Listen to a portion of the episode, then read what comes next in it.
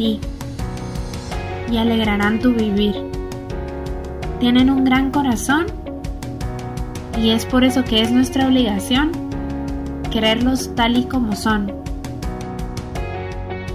En el episodio de hoy hablaremos sobre las formas de maltrato animal. Bienvenidos a un nuevo episodio de Patitas Curiosas. En el tema de hoy hablaremos sobre el maltrato animal. El día de hoy les estarán hablando Jonathan Estuardo, Sardi Escobar y Diana Román. Salvi Escobar nos estará platicando acerca del maltrato animal. Adelante, compañera. Eh, hola a todos. Bueno, pues como ya mencionó anteriormente eh, Jonathan, vamos a estar hablando del maltrato animal. Y para poder entender este tema es importante primero saber qué es en sí el maltrato animal. Y es que podemos decir que el maltrato animal es toda y cualquier acción o contexto que implica sufrimiento, humillación, dolor físico o psicológico a un animal de compañía o silvestre. Pero también, aparte de entender qué es el maltrato animal, es importante que este día quede claro cuáles son las causas por las cuales se da el maltrato animal. Y es que, eh, aunque no lo creamos, eh, hay muchas causas y que pueden ser realmente familiares o que podemos ver en nuestra vida cotidiana. Una de las principales causas del maltrato animal es la falta de educación. Y es que muchas veces hay muy poca o nula educación sobre respeto y conciencia animal. Y es que es importante que esta educación se dé desde pequeños porque puede llevar a realizar actos con dolo como la parte del morbo o del sentimiento de superioridad ante una criatura indefensa, que en este caso serían los animales, y que por sus características o condiciones no pueden defenderse. Entonces, esto es una de las principales causas, la falta de educación. Otra es la cultura, que un ejemplo muy claro que si bien no se da acá en Guatemala, eh, es reconocido mundialmente la corrida de, toros y es que esto se da principalmente en países como España, que son parte de la cultura, son tradiciones que se practican desde el siglo XVIII, pero realmente estas prácticas son crueles e innecesarias. Eh, también están los negocios. Yo sé que esto sí se va a poder identificar muy bien eh, acá en Guatemala. Y es que esta causa se da por la prioridad a las ganancias sobre el bienestar de los animales. Y es que dentro de esta podemos encontrar la venta de pieles o huesos, la crianza de perros. Y para no ir tan lejos, creo que todos recordamos el caso que se dio no hace, no hace mucho, em, que fue eh, las noticias que se estuvieron dando a conocer sobre carnicerías, restaurantes y varios negocios en los que en lugar de utilizar carne pues de res o de cerdo utilizaban carne de perro. Y esto se volvió como muy popular y hasta ahora no se sabe muy bien qué acciones tomaron las autoridades o si realmente tomaron cartas en el asunto. También parte del negocio están las peleas clandestinas, que más adelante se va a ampliar este tema. Y pues la verdad es que podemos encontrar muchas, muchas otras actividades, porque como lo mencionaba anteriormente, también el utilizar la carne de, de res o de los cerdos es una práctica de maltrato animal y eso es algo que lo hacemos casi todos, todos, casi todos consumimos la carne de estos animales y pues la verdad es que es para reflexionar. Otra de las causas, aunque uno no creería que esta pueda ser una causa como tan grande, en lo personal a mí me impactó mucho y es que es la perversidad.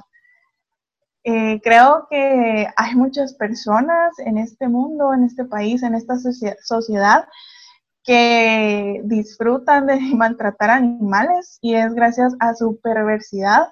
Creo que en los últimos años, gracias a las redes sociales, eh, hemos podido ver a muchos videos circulando de, de, personas cometiendo actos denigrantes hacia diferentes tipos de animales. Em, muchos videos se han vuelto virales y gracias a esto es que se han podido rescatar a muchos animales, pero hay muchos otros que no se logran rescatar porque por desgracia eh, la violencia es tal que los lleva hasta la muerte. Y pues lastimosamente hay personas que disfrutan viendo este tipo de contenido y realmente es preocupante.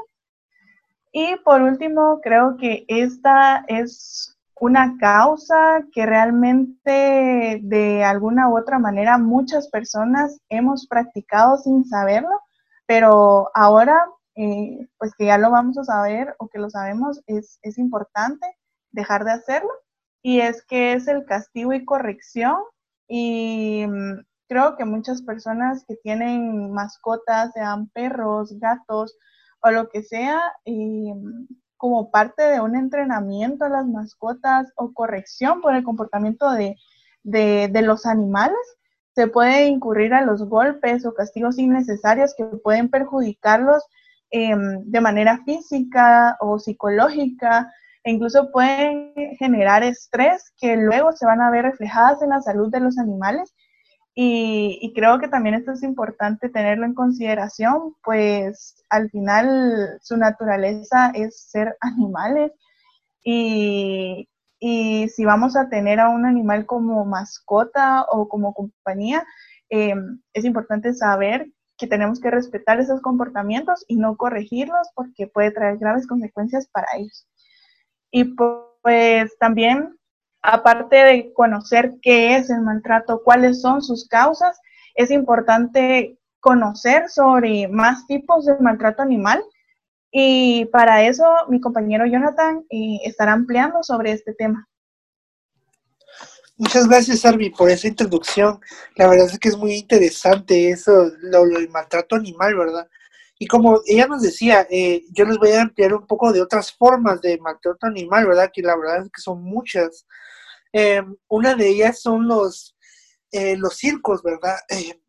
estos, estas instituciones que sirven para el espectáculo. ellos en estos lugares, en estos establecimientos, se ha demostrado que muchas veces desde muy pequeños a los animales se les empieza como a educar, a, a domesticar prácticamente con, con un trato muy, eh, ¿cómo podría decirse? Con un trato muy eh, inhumano. Muchas veces, eh, un gran ejemplo de esto fueron los elefantes, que desde muy pequeños los entrenaban con picos y garfios y objetos punzantes, golpeándolos en las zonas más sensibles, ¿verdad? Como la cara, sus orejitas, para que ellos pudieran como que provocar su misión eh, por, por, medio del miedo, ¿verdad? Para que ellos hicieran caso a las, eh, a las indicaciones de sus entrenadores, como también con, los tigres, ¿verdad? Que se les cortaban las garras, se les quitaban los colmillos, ¿verdad? Para que no fueran tan peligrosos. Y muchas veces también en estos lugares, como prácticamente la mayoría eran ambulantes, eh, recorrían grandes eh, distancias y los pobres animales se mantenían en lugares muy encerrados, sin poder eh, movilizarse y eso les producía a ellos asfixia, les producía estrés, ¿verdad? Por no poder estar en movimiento y estar solo en un lugar sentados por mucho tiempo. a consecuencia de esto, muchos animales sufrieron acerca de degeneración de huesos musculares, eh, miopatía, también surgieron un montón, un sinfín de enfermedades de esos pobres animalitos, ¿verdad? Otra forma de, de, maltrato animal también es acerca de la experimentación científica y docencia, ¿verdad? La verdad es que esto es muy importante porque una persona una vez me preguntó, ¿verdad? o más bien me indicó que la experimentación científica y la docencia era buena en los animales, ¿verdad? yo le dije, bueno, es, está bien, o sea, sí es bueno, pero si es por las razones correctas, ¿verdad? Tal vez es buena la experimentación si es para beneficios de los animales, ¿verdad? Para poder entenderlos, entender su organismo, para eh, curar sus enfermedades, ¿verdad? Pero es malo cuando lo queremos llevar al comercio, ¿verdad? Como por ejemplo, un claro ejemplo de esto es en la industria del maquillaje, ¿verdad? Que experimentan con pequeños conejos, animalitos, para, para ver cómo reacciona la piel a ciertos productos. Y en la docencia, pero también tienen que tener los mínimos requisitos, ¿verdad? El Ministerio de Agricultura, Ganadería y Alimentación ha mostrado unos pequeños requisitos a esas instituciones para poder eh, dar docencia con los, con los animales, ¿verdad? Que uno de los requisitos son que tengan un médico veterinario, que tengan un científico, que tengan eh, un ciudadano notable y unas personas a las cuales se les enseña, ¿verdad?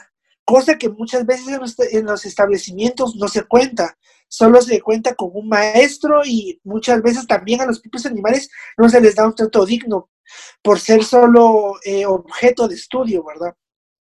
Otras formas de maltrato animal también tenemos la, em, la venta y venta de crías de los animalitos, ¿verdad? Esto eh, más que todo surge más con los animales, eh, los perros, los gatos, incluso algunos,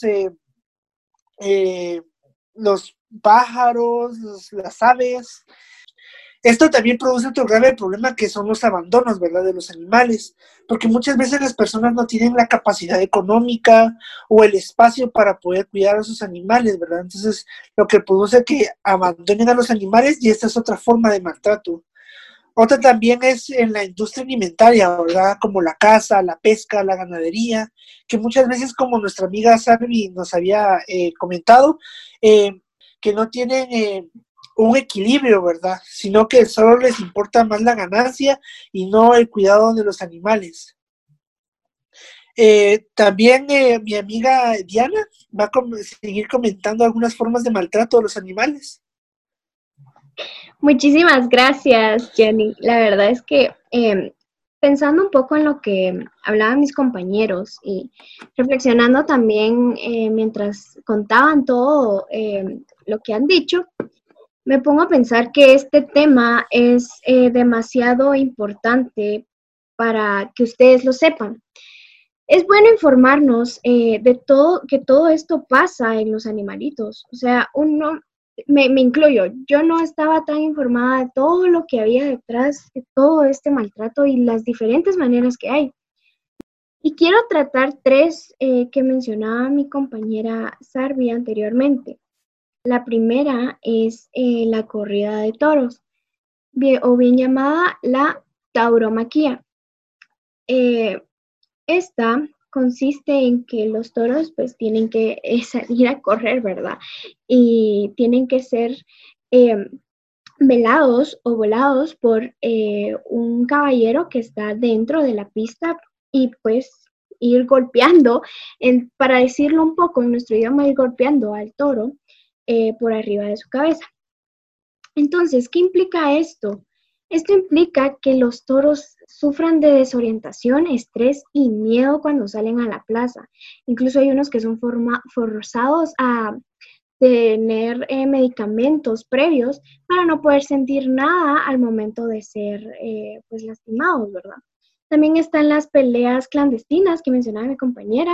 Tenemos las peleas de gallos, yo investigué un poco del lado de mi familia en Huehuetenango, en una aldea de San Pedro Necta, que alrededor, eh, hacen alrededor de 30 peleas de gallos al mes, es decir, una al mes. ¿Y qué genera esto? Genera dinero, genera que la gente pues eh, tenga un entretenimiento, ¿verdad? Esto sucede más en pueblos en los eh, que se ubican los departamentos. Y por último, creo que es el más que a mí como que me impactó demasiado porque esto en realidad está pasando actualmente. O sea, incluso tú estás ahorita escuchándonos y esto está pasando en cualquier parte del mundo. Y es eh, la zoofilia. La zoofilia consiste en la atracción sexual hacia un animal. De ahí, de ahí nace el bestialismo. El bestialismo es el acto sexual que tienen las personas con los animales. ¿Y por qué es una forma de maltrato? Esta es una forma de maltrato porque la, la zoofilia se considera como antinatural y el acto sexual con otros animales es como un abuso, es un crimen contra la naturaleza si lo vemos desde ese punto. Los datos demuestran que el abuso sexual de animales se encuentra con más frecuencia entre los agresores violentos, los delincuentes sexuales y los individuos que han sufrido abusos sexuales en su infancia. Si vemos, es demasiado interesante cómo nace todo eh, este, este maltrato. Es una cadena constante. Entonces, yo quiero dejarte y pues con esta idea de que al saber estos temas, tenemos que interesarnos y darnos cuenta que el maltratar a un animal eh, no funciona de nada. Podemos nosotros estar eh, en un momento crítico y es eh, muy, muy preliminar que podamos descargar esta ira o ese momento en un animal. Bien decían mis compañeros, también es maltrato, dejar a un animal dentro de casa o incluso no prestarle nada de atención. Entonces, eh, es clave hablar de esto y es muy, muy interesante. Gracias, Jonathan y Diana. De verdad, el conocer los tipos de maltrato animal es, es un poco impactante porque son cosas como bien mencionado Diana, son cosas que están pasando, eh, es la realidad de muchos animales en este momento. Y también es importante saber y tener presente que los animales son seres vivos, que si bien no cuentan con un desarrollo cognitivo como el, de ser, el del ser humano, sí poseen un nivel de inteligencia, de reacción ante los estímulos, ellos sienten dolor, ellos tienen estrés y pueden tener eh, un, em, un comportamiento eh, pues agresivo tras una vida llena de violencia y, realmente los puede llegar a afectar mucho y pues mm, como mencionaba también al principio, ellos muchas veces no se van a poder defender. Y bueno, pues ahora también, ahora que ya mencionamos qué es el maltrato animal, cuáles son las causas, cuáles son los tipos, queremos mencionar pues qué podemos hacer para evitar el maltrato animal. Y es que si bien nosotros tal vez no somos los que ejercemos el maltrato animal, también podemos ayudar y también es importante que expandamos esta información, que, que, lo comuniquemos em, a los demás para poder lograr este, hacer cambios, ¿verdad? Y pues una de las maneras en las que podemos evitar el maltrato animal es a través de la educación sobre todo a la educación de los menores, porque esto va a ser una pieza clave para poder eh, que en el futuro sean adultos con empatía, con respeto, con responsabilidad hacia, los animales. Educarlos eh, va a evitar que hagan uso de los animales como forma de entretenimiento o diversión cruel y, mm, y va a ser algo que va a traer mucho valor para la sociedad.